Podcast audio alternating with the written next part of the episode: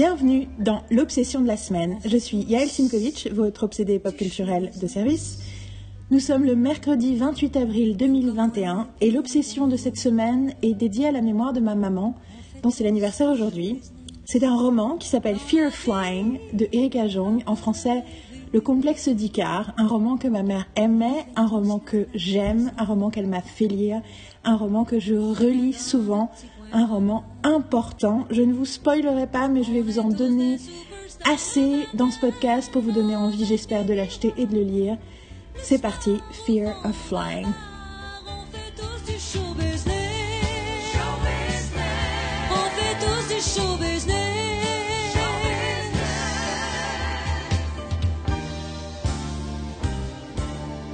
Alors, Fear of Flying, le titre vient du fait que dans les premières pages, le,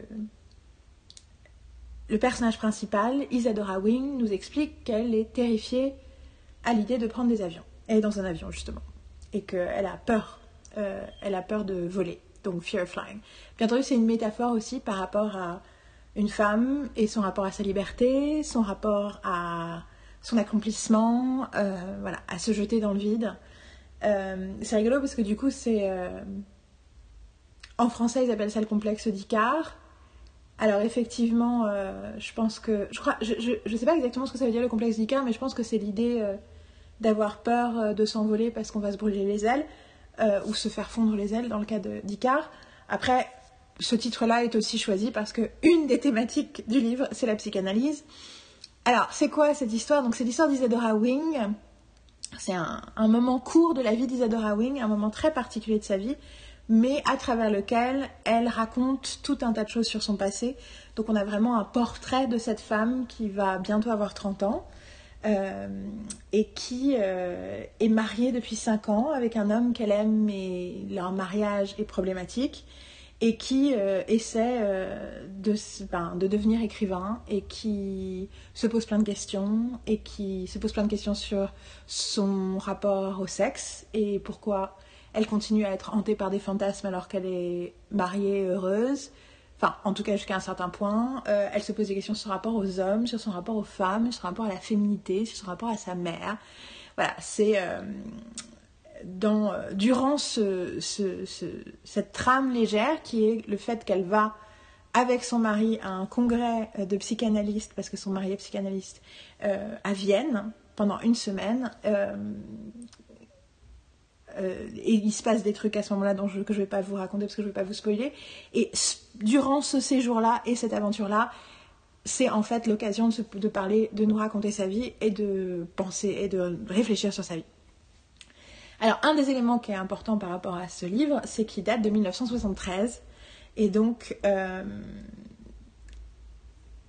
alors c'est très étonnant parce qu'il y a des choses extrêmement euh, contemporaines qui parlent complètement euh, encore à la personne que, je suis en 2021. Et en même temps, il y a certaines choses où on sent que c'est les années 70. Et du coup, on se dit, ah ouais, on n'a pas beaucoup avancé sur la prise de conscience féministe depuis les années 70. Euh, alors, c'est un roman qui était en 1973, c'est un roman qui a fait sensation. Il a fait sensation dans le monde entier. Et euh, à tel point qu'aux États-Unis, c'est un des dix plus gros best-sellers des années 70, donc de toute la décennie. Euh, la façon dont ma mère m'en a parlé, c'est que c'était un, livre que toutes les féministes devaient lire dans les années 70. Et, euh, et c'est rigolo d'ailleurs parce que le personnage d'Isadora Wing est un peu un avatar de l'auteur Erika Jong. C'est un livre qui est très personnel où il y a clairement des, correspondances dans les éléments biographiques.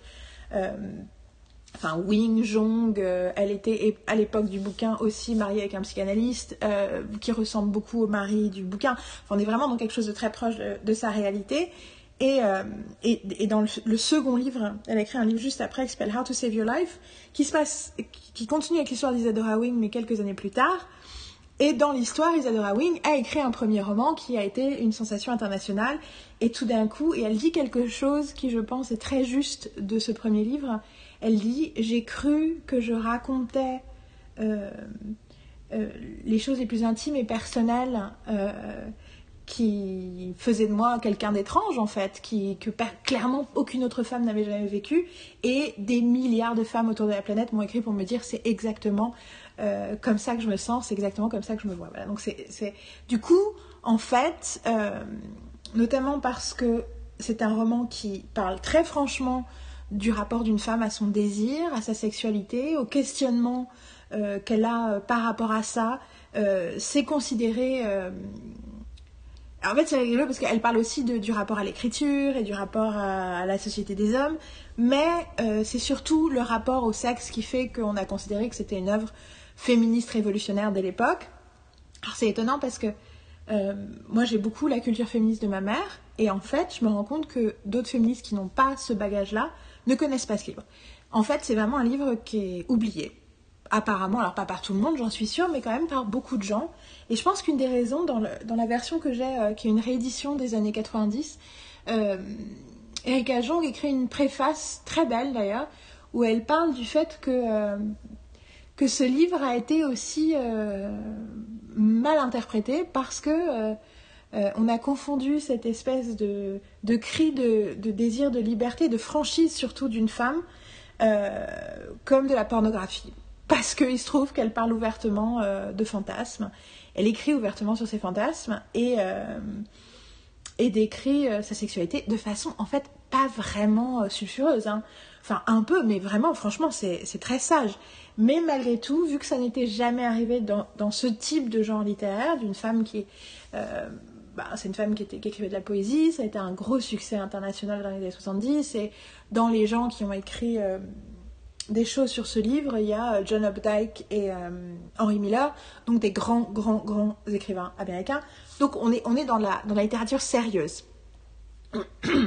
Et parler euh, de fantasme dans la littérature sérieuse, c'est waouh De la part d'une femme, bien entendu, parce que c'est la part d'un homme, c'est ça, ça, on l'a déjà eu un certain nombre de fois. Donc, du coup, ce livre fait sensation, mais à mon avis est mal, inter... mal catégorisé et du coup aussi effacé des mémoires. Je pense aussi qu'il y a un vrai truc. euh, Il y a un vrai truc aussi sur euh, le fait qu'on on- on perd la mémoire de l'histoire féministe. On efface régulièrement. euh, chaque nouvelle génération doit créer ses nouveaux classiques et n'a pas. on, a, beaucoup de mal à, à faire de la transmission de l'héritage féministe. j'allais dire en France, mais pas du tout, en fait. Et euh, c'est vraiment un truc que je remarque souvent et je me dis, euh, c'est important. Moi, je suis contente d'avoir eu euh, que ma mère m'ait fait lire ses classiques ou m'ait transmis ses classiques et que je n'ai pas été en résistance ou en rébellion, mais que sa pensée féministe m'est toujours intéressée. Au contraire, j'ai eu l'envie plus de la pousser euh, plus loin. Tout ça pour dire que donc ce livre, voilà, donc ça c'est le livre. Je vous conseille de le lire. Il est drôle, il est très intelligent. Il est très intéressant, il y a des moments vraiment, vraiment forts tout le temps. Moi, j'ai comment... euh, Ah, je suis en train de spoiler, moi, me spoiler ce que je veux dire. Alors, du coup, je veux juste dire que, en gros, alors, j'arrive plus à me souvenir si ma mère était en train de le relire quand j'avais 18 ans ou si elle m'a dit de le lire. Je me rappelle que j'ai... Elle me l'a donné en français, enfin prêté en français, que j'ai lu les premiers chapitres et que je suis allée immédiatement me l'acheter en anglais. Et que donc je l'ai lu en anglais, donc quand j'avais 18 ans. Euh, Quand j'avais 30 ans, je l'ai racheté. Et il me semble, je l'ai racheté et je l'ai lu quand j'étais aux États-Unis. La première fois que je suis vraiment allée aux États-Unis en tant qu'adulte, j'ai passé trois semaines aux États-Unis en septembre euh, 2010 et je suis en train de me dire, j'arrive plus à savoir si je l'avais acheté juste avant de partir ou si je l'ai acheté dans un bookstore parce que bien sûr je, passais mon temps à hanter euh, les magasins de bouquins quand j'étais euh, aux États-Unis. Euh, D'ailleurs, quand je suis retournée avec euh, ma meilleure amie Marine, euh, j'ai pas eu le droit de rentrer dans une, euh, librairie pendant les deux premières semaines, juste pour que. Enfin, c'était une décision prise pour genre pour pas qu'il y ait trop d'accumulation de livres. Euh, et, tout ça pour dire que euh, je l'ai lu pendant mon séjour. Et c'était très intéressant parce que. Donc, euh, certains des, aspects de Isadora, le personnage, c'est que elle a vécu en Allemagne avec son mari à l'époque, elle a appris l'allemand, euh, elle a vécu à Heidelberg euh, dans, son passé, donc quelques années plus tôt, avant le début de l'histoire. Et elle en parle beaucoup, vu qu'ils sont à Vienne, elle, parle beaucoup de l'Allemagne, de l'allemand, de son rapport à l'Allemagne, en tant que femme juive new-yorkaise, et tout son rapport à sa judaïté qui a changé en, en allant en Allemagne. Elle parle beaucoup de ses, différentes psychanalyses et psychanalystes. Et, euh, elle va avoir 30 ans. Or, quand je l'ai lu à 18 ans, beaucoup de ces éléments, euh, à part la judaïté et le rapport à ma mère, euh, qui est très, j'en parlerai à la fin de ce podcast, similaire de son rapport à sa mère, il y avait. J'avais peu de choses en commun en fait. Je me, je me suis extrêmement reconnue dans son personnage et sa description, notamment de son rapport au, au, désir de liberté et tout, en ayant un désir d'amour et de sexualité vis-à-vis des hommes. Et cette espèce d'ambivalence dans son rapport aux hommes, c'est quelque chose que. Je lire un petit passage là-dessus. C'est quelque chose que j'ai tout de suite, à 18 ans déjà, ça m'a complètement parlé. Et ça continue à me parler aujourd'hui. Mais euh, la différence, c'est quand je l'ai relu, et ben, donc en septembre 2010, j'étais à un mois de mes 30 ans. J'étais à New York, j'étais euh, chez des amis qui, habitent, euh, qui étaient étudiantes à l'université de Columbia. Or, elle, elle a été à Barnard, donc, euh, puis à Columbia. Donc, en fait, les, lieux qu'elle décrit, Barnard, c'est une université qui est en face, littéralement, de l'autre côté de la rue de Columbia. C'est une université de femmes, mais qui a plein de choses, du coup, plein de programmes en commun avec Columbia. Et, euh, du coup, ce qu'elle décrivait, son appartement, quand elle était étudiante, tout ça, enfin, j'étais littéralement dans les murs de cet endroit-là. J'avais commencé à l'époque ma psychanalyse depuis un an. Euh, et, et bien sûr, entre-temps, j'avais vécu 5 ans en Allemagne et je parlais couramment allemand. Et mon rapport à ma judaïté avait aussi bien sûr été influencé par euh, mon séjour en Allemagne. Alors c'est très différent parce que elle, elle, aime pas l'Allemagne. Dans son truc, elle a un problème avec l'Allemagne et les Allemands. Euh, c'est plus compliqué que ça parce que c'est plus intéressant que ça, mais quand même, moi, pour le coup, j'ai un amour inconditionnel de l'Allemagne et des Allemands. Donc on n'a pas eu la même réaction. Mais ce qui était fou, c'était de relire ce bouquin qui m'avait tant marqué à 18 ans, et entre-temps, c'est comme si j'étais devenue une version d'Isadora. Et bien sûr, entre-temps, j'avais aussi envie d'écrire beaucoup plus que quand j'avais 18 ans, je ne me, je ne me, je ne me l'avouais même pas que j'avais envie d'écrire. Et donc là, j'ai 40 ans, et je... Un peu au hasard, il y a, six mois, j'en ai beaucoup parlé à une jeune fille, euh, une jeune étudiante suédoise euh, qu'on connaissait, d'autres gens qui, qui, qui m'a demandé si je pouvais lui prêter des livres cet été, parce qu'elle avait, elle avait euh, pas de classe, et elle était à Berlin, et elle voulait des livres, et donc je lui ai prêté une vingtaine de livres, parce que je suis folle. Elle en a lu au moins 12, hein, euh, en, quelques semaines, et dans les livres dont je lui ai parlé, je lui avais conseillé celui-là, que finalement, je pense, elle n'a pas lu. Mais du coup, après, je l'ai mis sur une pile de le bouquin. Ah, j'ai envie de le revisiter et tout. Et le, un peu par hasard, il y a quelques jours, je pense, euh, il y a cinq jours, je, je prends le livre et je commence à le lire. Et je commence du coup à souligner, mettre des post-it, euh, des nouveaux trucs que je fais. Euh, Maintenant, j'annote mes livres beaucoup plus qu'avant. Et je suis, et en, en 20 pages, j'avais déjà euh, surligné des tonnes de textes. J'avais lu trois passages à Carole. J'étais complètement on fire, on va dire, de ce livre, de relire ce livre et de me rendre compte à quel point il était puissant, il était juste, il était important. Je pense que ça me parle encore différemment maintenant, parce que maintenant j'ai, je l'ai lu quand elle était plus vieille que moi, je l'ai relu quand on avait le même âge, et maintenant j'ai 10 ans plus qu'elle. Et du coup, j'ai automatiquement une vision un peu différente de certains, de certains sujets, Euh, pas tant sur le féminisme, hein, mais bien euh, plus sur euh, d'autres aspects, et, c'est totalement fascinant. Et à un moment, je me suis dit, mais bien sûr que je le lis, parce que c'est bientôt l'anniversaire de ma mère. Et donc, c'est maman qui a envie que je lise un livre qui me fasse penser à elle. Et bien sûr, je pense à elle tout le temps. Alors, je voudrais vous lire quelques passages quand même. Donc, en anglais. Donc, ne vous enfuyez pas si vous ne parlez pas anglais, c'est pas grave. Alors, bien sûr, je les ai pas notés. euh, mais c'est pas grave. Donc, ça, c'est des passages. C'est dans le début du livre. Je pense que c'est en euh, le premier. euh, chapitre et du coup c'est pour vous donner une idée du type de, de, réflexion féministe. Donc à ce stade elle est encore dans l'avion. Ça commence pour... En fait ce qui est génial c'est qu'elle commence pour dire qu'elle est... Il y a... Sa première page, la première phrase c'est There were 117 psychoanalysts on the Pan Am flight to Vienna and had been treated by at least six of them. Donc il y avait 117 psychanalystes dans le vol Panam à- en direction de Vienne et j'avais été déjà traitée par au moins 6 dans 6 d'entre eux. Et je pense que c'est une très belle. euh, Non, et, et la deuxième phrase c'est And married a seventh, et j'ai épousé, j'en ai épousé un, le, un septième. Euh, ça en dit long. Mais euh, déjà, donc, elle est pendant ce vol et pendant. euh, elle a des réflexions sur plein de choses, et notamment sur euh, son mariage et, et pourquoi on se marie et, et, et pourquoi on a envie de se marier. Et, euh, Et elle dit, attendez, je cherche. Il y a plusieurs passages tellement géniaux.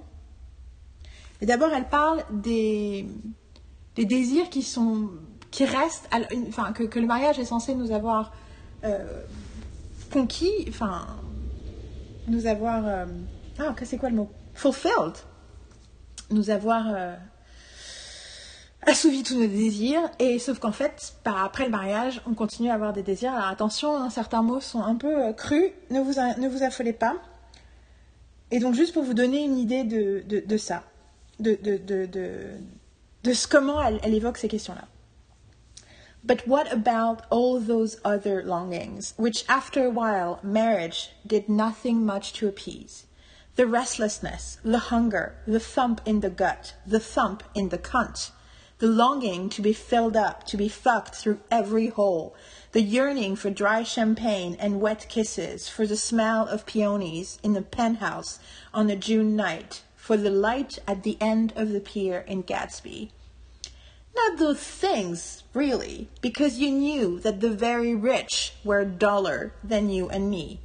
But what those things evoked the sardonic, bittersweet vocabulary of Cole Porter love songs, the sad, sentimental Rodgers and Hart lyrics, all the romantic nonsense you yearned for with half your heart and mocked bitterly with the other half.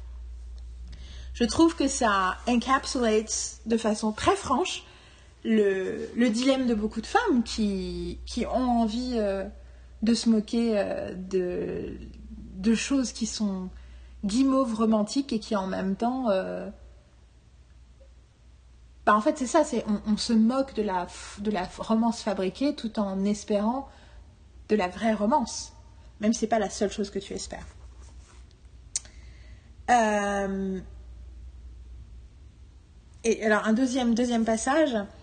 And the crazy part of it was that even if you were clever, even if you spent your adolescence reading John Donne and Shaw, even if you studied history or zoology or physics and hoped to spend your life pursuing some difficult and challenging career, you still had a mind full of all the soupy longings that every high school girl was awash in. It didn't matter, you see, whether you had an IQ of 170 or an IQ, of 70. You were brainwashed all the same. Only the surface trappings were different. Only the talk was a little more sophisticated. Underneath it all, you longed to be annihilated by love, to be swept off your feet, to be filled up by a giant prick spouting sperm, soap suds, silks and satins, and of course, money. Euh, je vais vérifier juste que je ça faire clic. Ouais, je vérifie juste que j'enregistre toujours. Euh, je trouve ça très. Là aussi, vous avez vu, hein, elle, n'a pas peur d'utiliser un langage cru, mais euh, ah, je suis sûre qu'il y a des exceptions. hein. Je suis sûre qu'il y a des femmes qui sont complètement au-delà. Et bien sûr, il y a plein d'hommes qui ont envie de romance, heureusement. Mais euh, je trouve quand même qu'elle qu'elle dit quelque chose de très très juste. Et un peu plus tard, elle parle du coup de la problématique d'essayer de ne pas justement vouloir être dans un couple, de ne pas vouloir se marier. Euh, et notamment, elle parle de l'absurdité des désirs de solitude. Alors que techniquement, tout le monde voulait être avec quelqu'un. Donc pourquoi est-ce qu'elle, au milieu de son mariage, elle avait parfois envie de liberté? I knew my itches, donc itch, hein, c'est un truc euh, qui nous démange. I knew my itches were con- contradictory, and that made things even worse. I knew my itches were un-American, and that made things still worse. It is a heresy in America to embrace any way of life except as half of a couple. Solitude is un-American. It may be condoned in a man, especially if he is a glamorous bachelor who dates starlets during a brief interval between marriages. But a woman is always presumed to be alone as a result of abandonment, not choice. Je vais relire cette phrase. A woman is always presumed. Je vais relire cette phrase. But a woman is always presumed to be alone as a result of abandonment, not choice.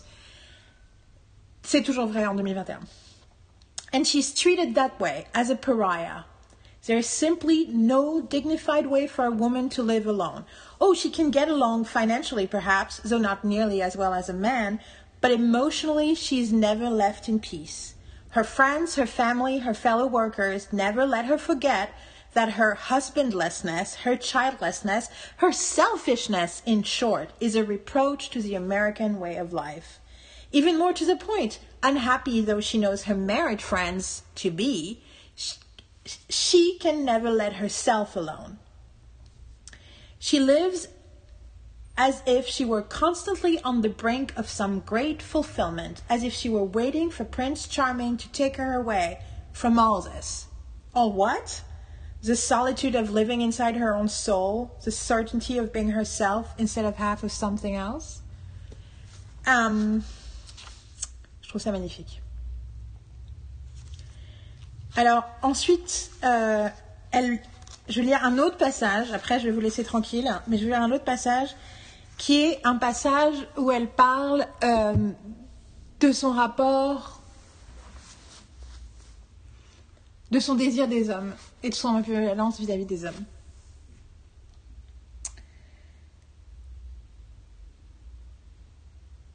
I thought of all those centuries in which men adored women for their bodies while they despised their minds.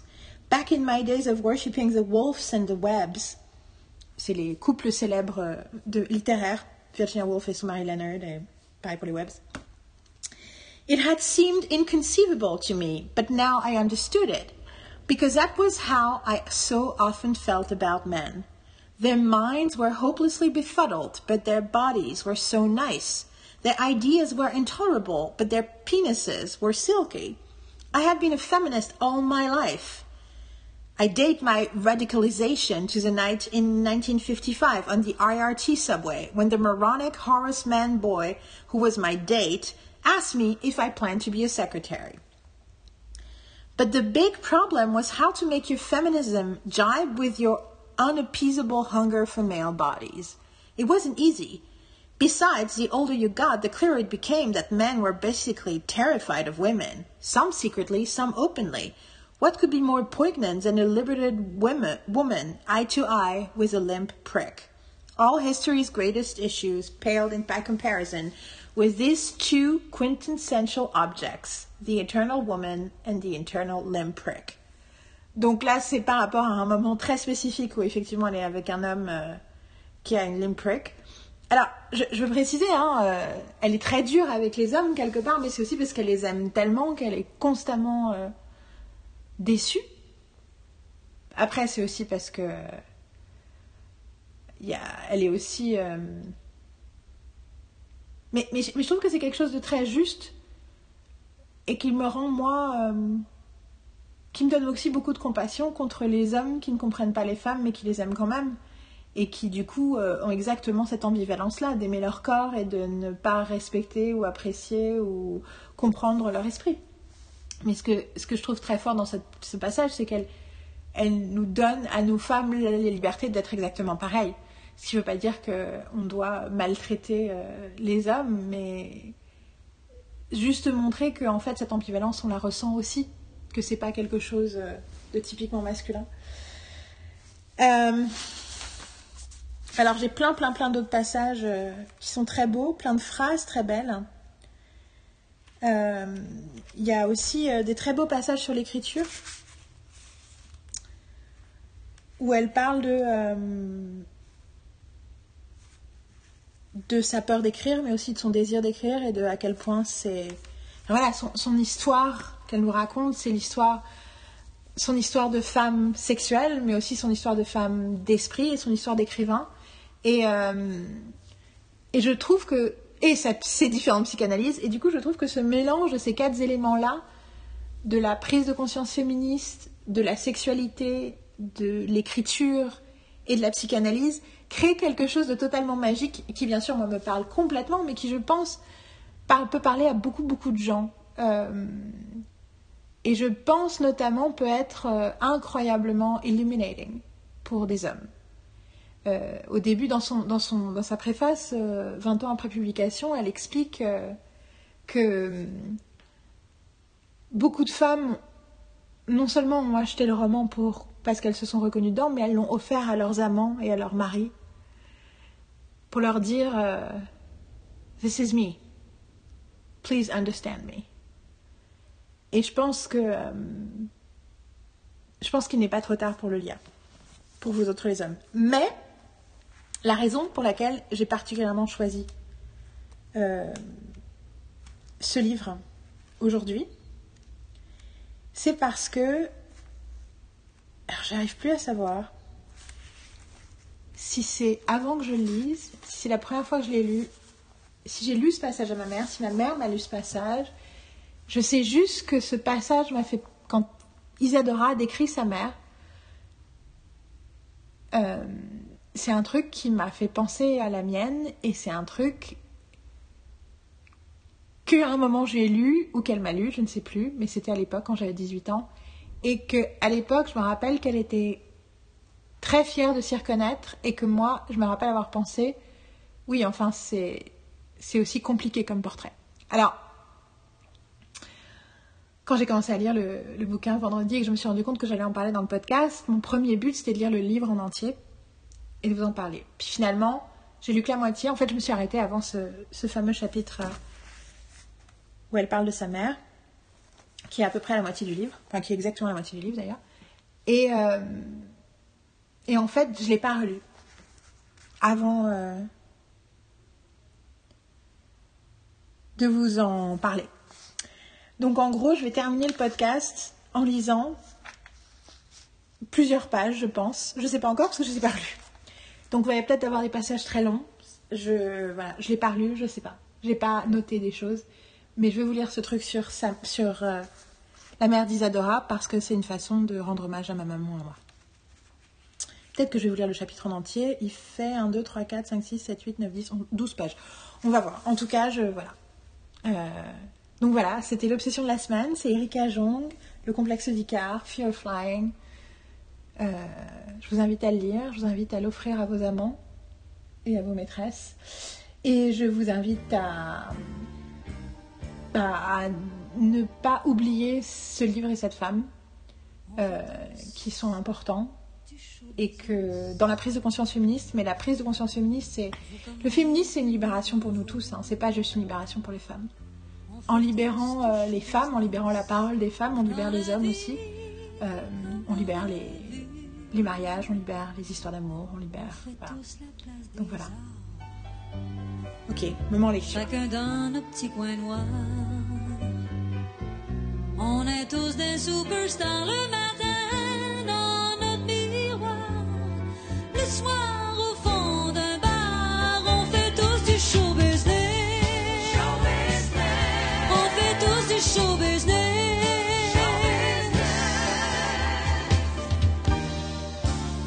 Flying, Chapter 9, Pandora's Box or My Two Mothers.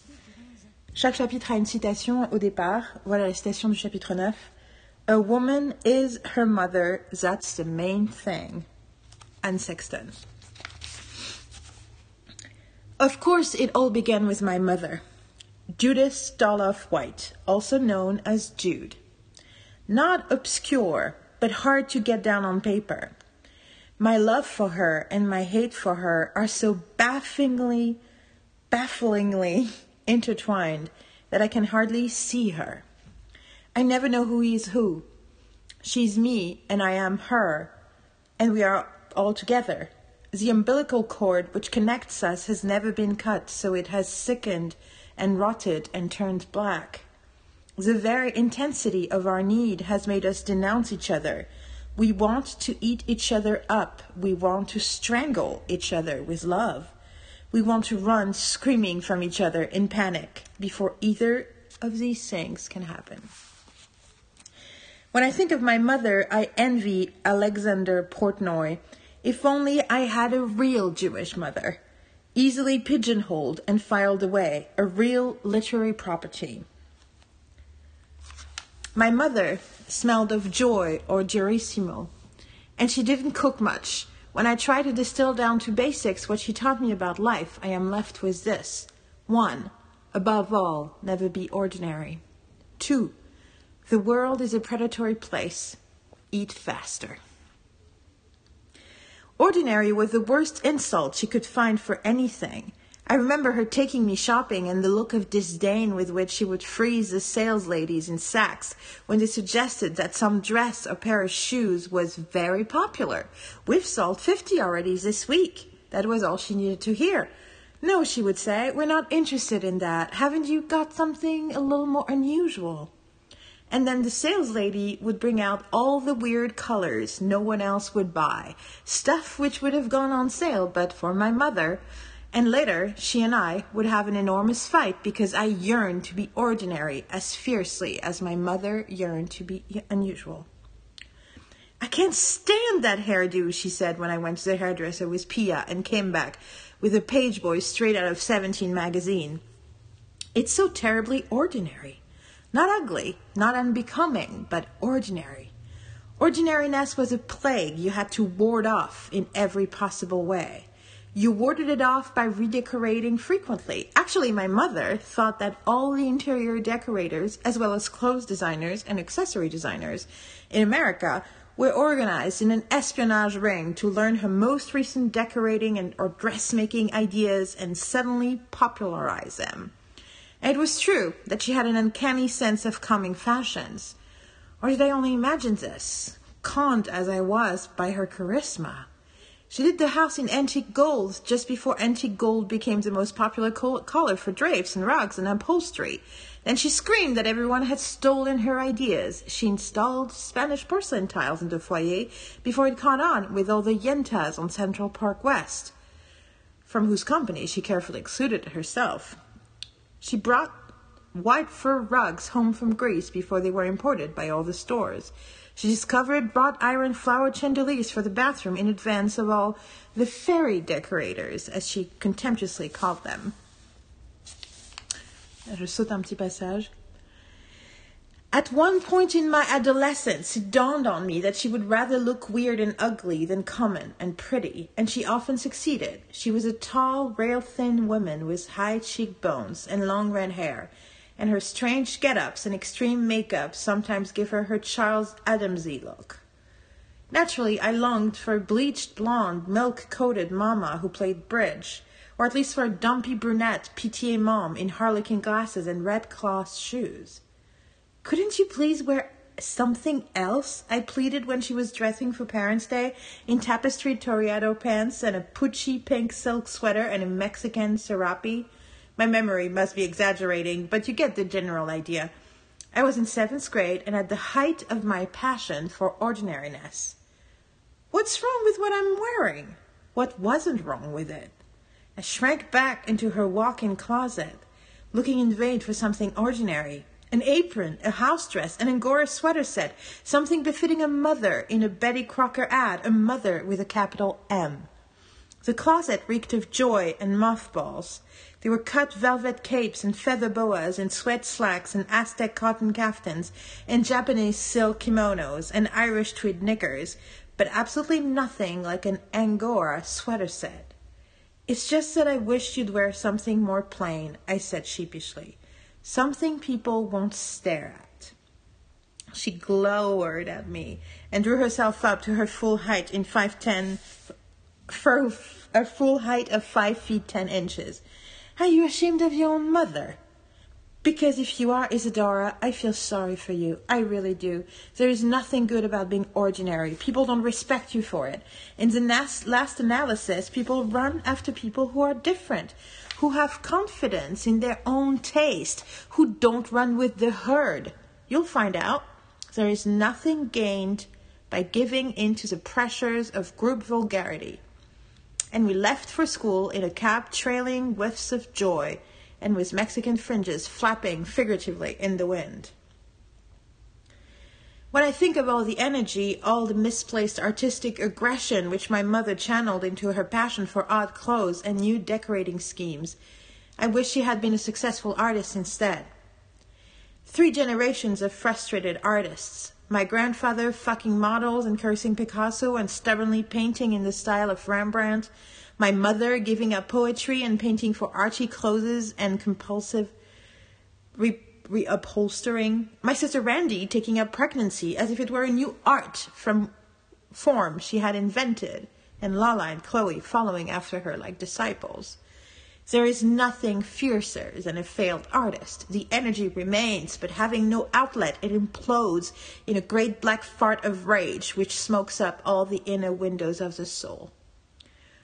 Horrible as successful artists often are, there is nothing crueler and more vain than a failed artist. My grandfather, as I've said, used to paint over my mother's canvases instead of going out to buy new canvas. She switched to poetry for a while to escape him, but then met my father, who was a songwriter and stole her images to use in lyrics.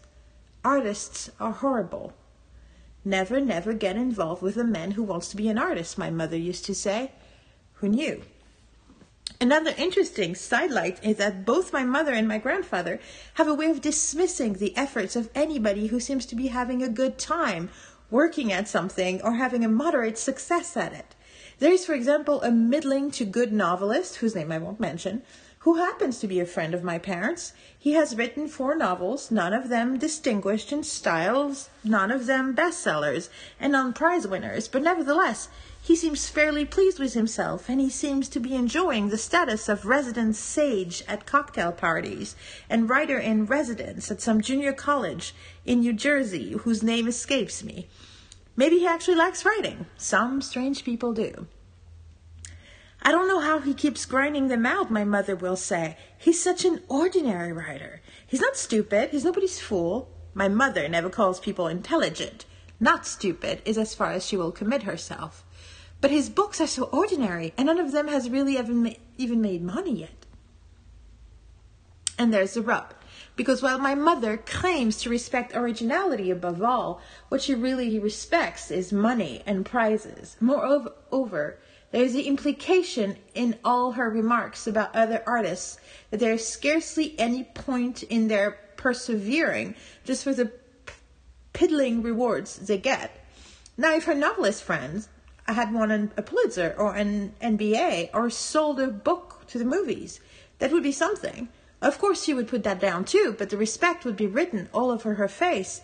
On the other hand, the humble doing of the things means nothing to her. The inner discoveries, the pleasure of the work, nothing. With an attitude like that, no wonder she turned to upholstery. Re, her interest in predation. Predator, predation. Yeah, I don't know how to say that. She started out, I think, with a normal Provincetown Arts Students League com- communism of her day, but gradually, as affluence and osteosclerosis overtook her, together, as is often the case, she converted to her own brand of religion composed of two parts Robert Ardrey and one part Konrad Lorenz. I don't think either Ardrey or Lorenz intended what she extracted in their names, a sort of neo Hobbesianism in which it is proven that life is nasty, mean, brutish, and short, the desire for status and money and power is universal, territoriality is instinctual, and selfishness, therefore, is a cardinal law of life. Don't twist what I'm saying, Isadora. Even what people call altruism is selfishness by another name. How all this clogged up every avenue of creative and rebellious expression for me is clear. One, I couldn't be a hippie because my mother already dressed like a hippie while believing territoriality and the universality of war. Two, I couldn't rebel against Judaism because I hadn't any to rebel against. Three, I couldn't rail at my Jewish mother because the problem was deeper than Jewishness or mothers.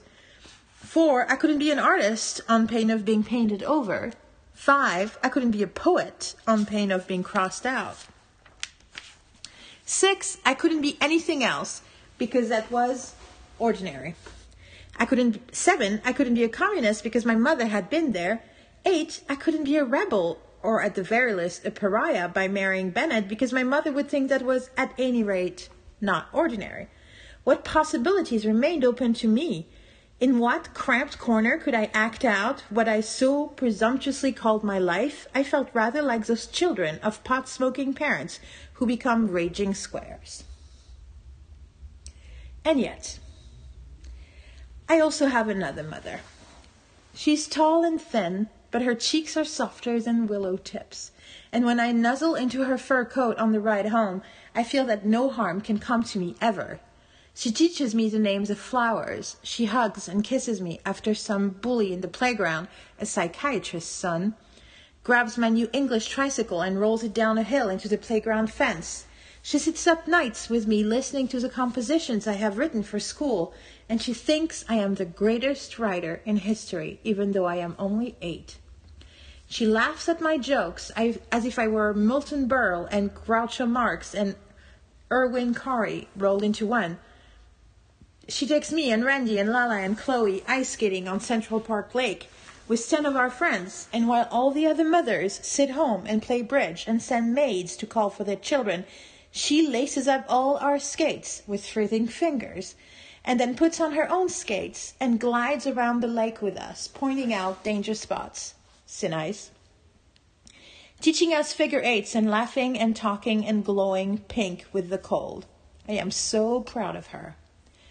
Randy and I boast to our friends that our mother, with her long flowing hair and huge brown eyes, is so young that she never has to wear makeup. She's no old fuddy duddy like the other mothers. She wears turtlenecks and ski pants just like us. She wears her long hair in a velvet ribbon just like us. And we don't even call her mother because she's so much fun. She isn't like anyone else. On my birthday, I awakened to find my room transformed into a bower. Around my bed are vases of daffodils, irises, anemones. On the floor are heaps of presents wrapped in the most fanciful tissue papers and festooned with paper flowers. There are Easter eggs hand painted by my mother to look like Fabergé eggs. There are boxes of chocolates and jelly eggs. For a sweet year, she says, hugging me. And there is always a giant birthday card painted in watercolors and showing me in all my glory. The most beautiful little girl in the world long blonde hair, blue eyes, and masses of flowers in my arms. My mother flatters me, idealizes me, or is that how she really sees me? I am pleased and I am puzzled. I am really the most beautiful girl in the world to her, aren't I? Or aren't I? Then what about my sisters? And what about the way she screams at me loud enough to make the roof fall in? My other mother never screams, and I owe everything I am to her. At 13, I follow her through all the art museums of Europe, and through her eyes I see Turner's storms and Tiepolo's skies and Monet's haystacks, and Rodin's monument to Balzac and Botticelli's Primavera and Da Vinci's Madonna of the Rocks. At 14, I get the collected poems of Edna St. Vincent Millay for my birthday. At 15, E. Cummings. At 16, William Butler Yeats. At 17, Emily Dickinson. And at 18, my mother and I are no longer on speaking terms. She introduces me to Shaw, to Colette, to Orwell, to Simone de Beauvoir. She furiously debates Marxism with me at the dinner table. She gives me ballet lessons and piano lessons and weekly tickets to the New York Philharmonic where I am bored and spend much time in the ladies' room applying, applying Revlon's powder pink lustrous lipstick to my 13 year old lips. I go to the Art Students League every Saturday, and my mother painstakingly criticizes my drawings. She shepherds my career as if it were her own. I must learn cast and figure drawing in charcoal first, then still life, in pastels, then finally oil painting. When I apply for the High School of Music and Art, my mother worries over my portfolio with me, takes me to the exam, and reassures me as I worriedly recapitulate every recapitulate each part of it to her. When I decide I want to be a doctor as well as an artist, she starts buying me books on biology. When I start writing poetry, she listens to each poem and praises it as if it were Yeats. All my adolescent maunderings are beautiful to her. All my drawings, greeting cards, cartoons, posters, oil paintings presage future greatness to her. Surely no girl could have a more devoted, devoted mother, a mother more interested in her becoming the whole person, in becoming, if she wished, an artist then why am I so furious with her? And why does she make me feel that I am nothing but a blurred carbon copy of her? That I have never had a single thought of my own? That I have no freedom, no independence, no identity at all?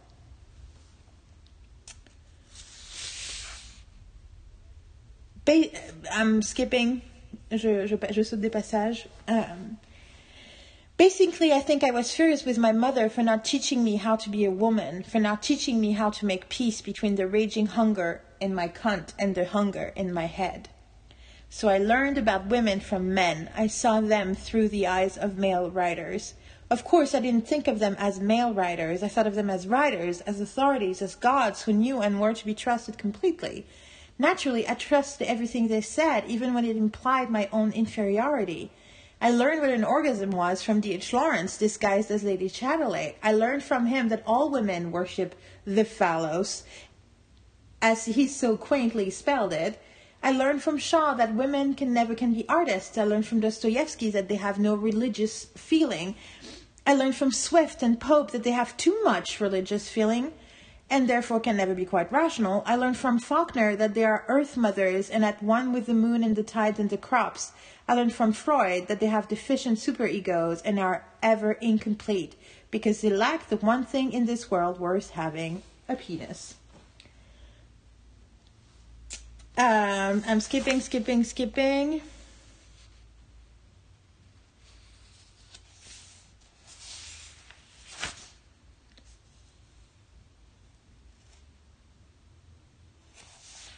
Et la fin du chapitre, les deux derniers paragraphes.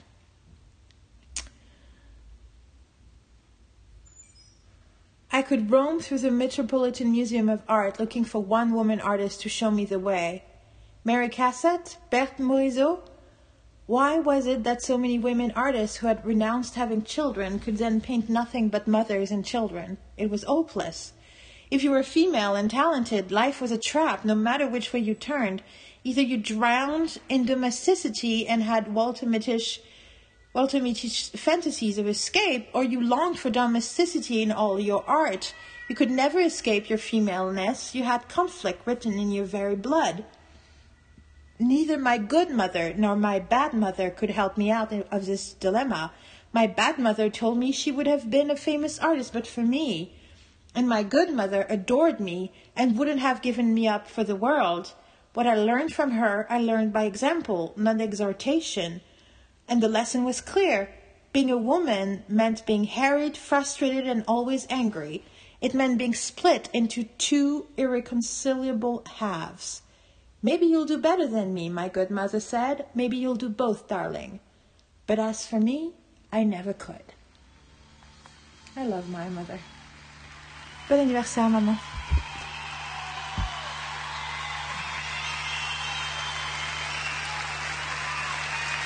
Moi, moi, moi, quand je fais du show business, moi, quand je fais mon numéro, je voudrais que tout le monde se reconnaisse. Moi, mon show, c'est ma vie, c'est votre vie.